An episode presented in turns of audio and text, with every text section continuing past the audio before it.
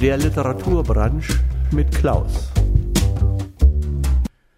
Sie hören heute die erste von vier Folgen von Der Mexikaner Felipe Rivera von Jack London. Es liest Klaus Reibisch. Ich beginne mit einer etwas ausführlicheren Biografie. Sie können damit den gewaltigen Unterschied der Lebensverhältnisse von Jack London zu denen heutiger Autoren ersehen. Ich zitiere im Wesentlichen aus Wikipedia. Jack London wurde 1876 in San Francisco als nicht eheliches Kind der aus gutbürgerlichen Hause stammenden Flora Wellmann und des unstet lebenden Philosophen, Astrologen und Wanderpredigers William Henry Cheney geboren. Die Zeitung San Francisco Chronicle berichtete am 4. Juni 1875, dass Cheney unter dramatischen Umständen Flora Wellmann die ebenfalls dem Spiritismus zugeneigt war, aus dem Hause gejagt habe, weil sie einer Abtreibung nicht zustimmen wollte. Daraufhin beging sie einen Selbstmordversuch, indem sie eine Überdosis Opium nahm und sich in die Schläfe schoss. Sie konnte jedoch gerettet werden. 1876 heiratete Flora Wellmer den Kriegsveteranen, Zimmermann, zeitweiligen Geschäftsmann und Farmer John London, der sich auch als Verkäufer von Nähmaschinen betätigte. Das Ehepaar zog nach Auckland, wo John London einen Kulinarwarenladen öffnete. Der Stiefvater erkannte den Jungen als seinen Sohn an, wodurch dieser den Nachnamen London erhielt.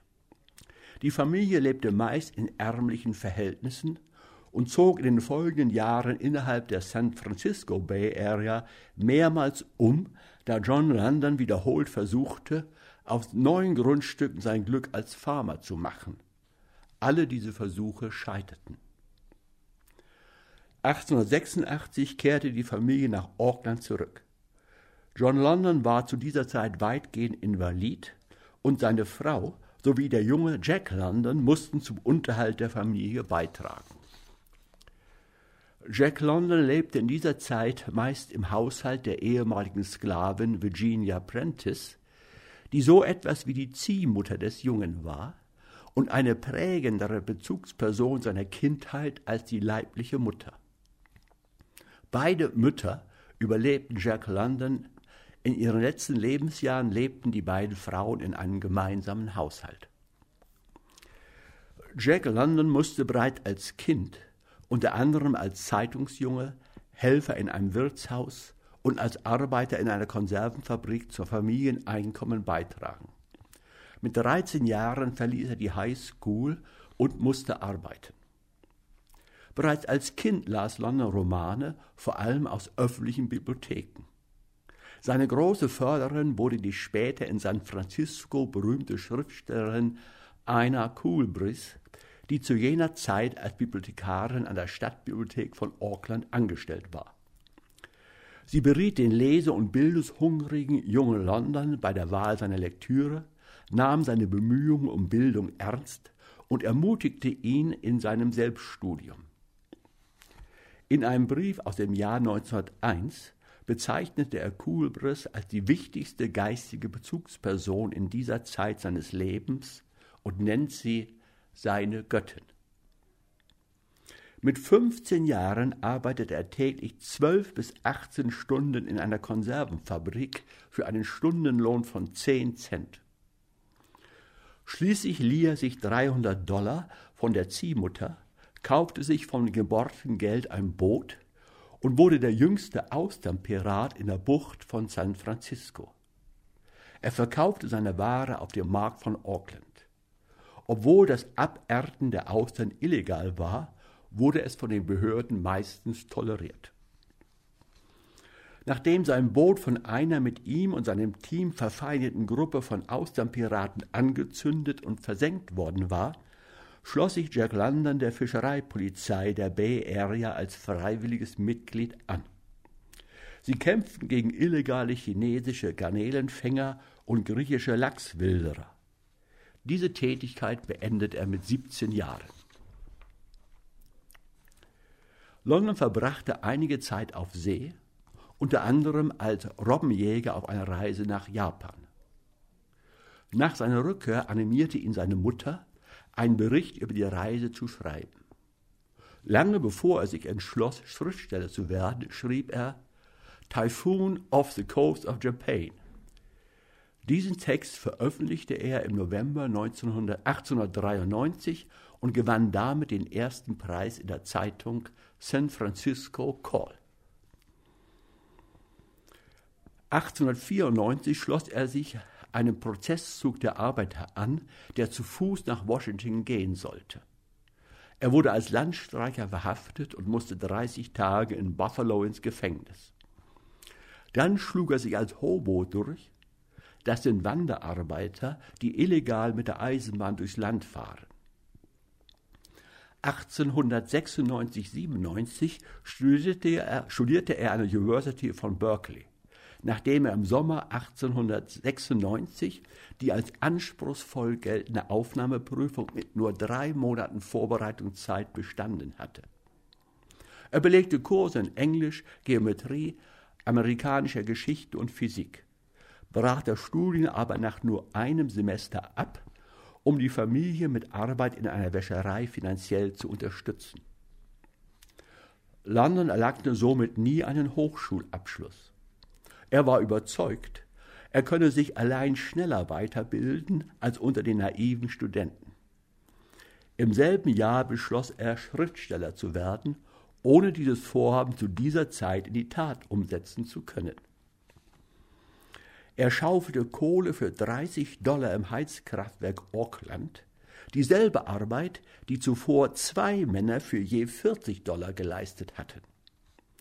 Auf diese Weise verstand er das Prinzip des Kapitalismus. Die Arbeiter wurden ausgebeutet, um die Profite zu erhöhen. In Pennsylvania geriet er unverschuldet ins Gefängnis. Daraufhin fasste er den Entschluss, sich nie mehr unterdrücken zu lassen.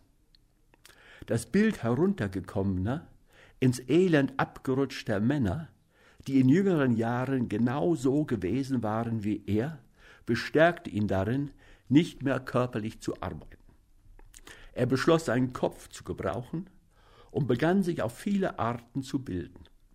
Er las die Werke von Karl Marx, Charles Darwin und Herbert Spencer. In ihren Ideen erkannte er sich selbst, so entwickelte sich sein politisches Bewusstsein. London engagierte sich für alles, was Armen und Arbeitern helfen konnte, sich aus dem Abgrund der Armut zu befreien. Gleichzeitig hielt er leidenschaftliche politische Ansprachen auf dem Rathausplatz in Auckland, die ihn ins Gefängnis brachten. Nachdem Nachrichten von Goldfunden in Alaska eingetroffen waren, erfasste ihn Gold, das Goldfieber und er segelte am 25. Juli 1897 als einer der ersten Goldsucher gemeinsam mit seinem Schwager und anderen Abenteurern nach Norden.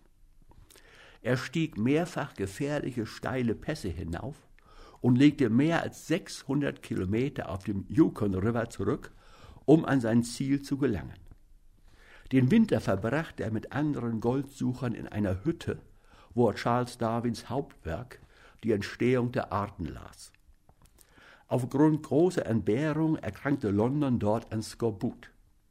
Die Krankheit zwang ihn zum Abbruch des Vorhabens.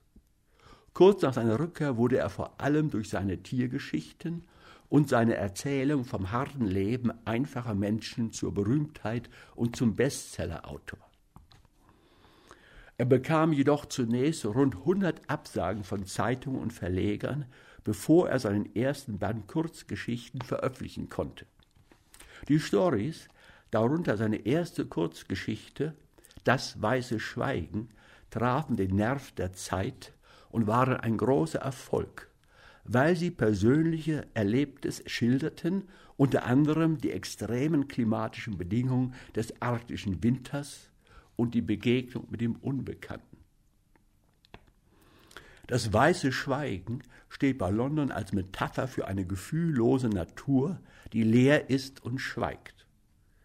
Das weiße Schweigen kann nur durch die Verbindung mit anderen Menschen überwunden werden.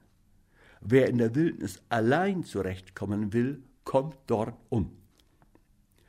Die Hauptfiguren in seinen späteren Erzählungen sind Menschen, die sich bemühen, anderen Menschen beim Überleben zu helfen. Für London war das Abenteuer am Yukon ein brutales Unterfangen und die Erfahrung, die sein Leben veränderte.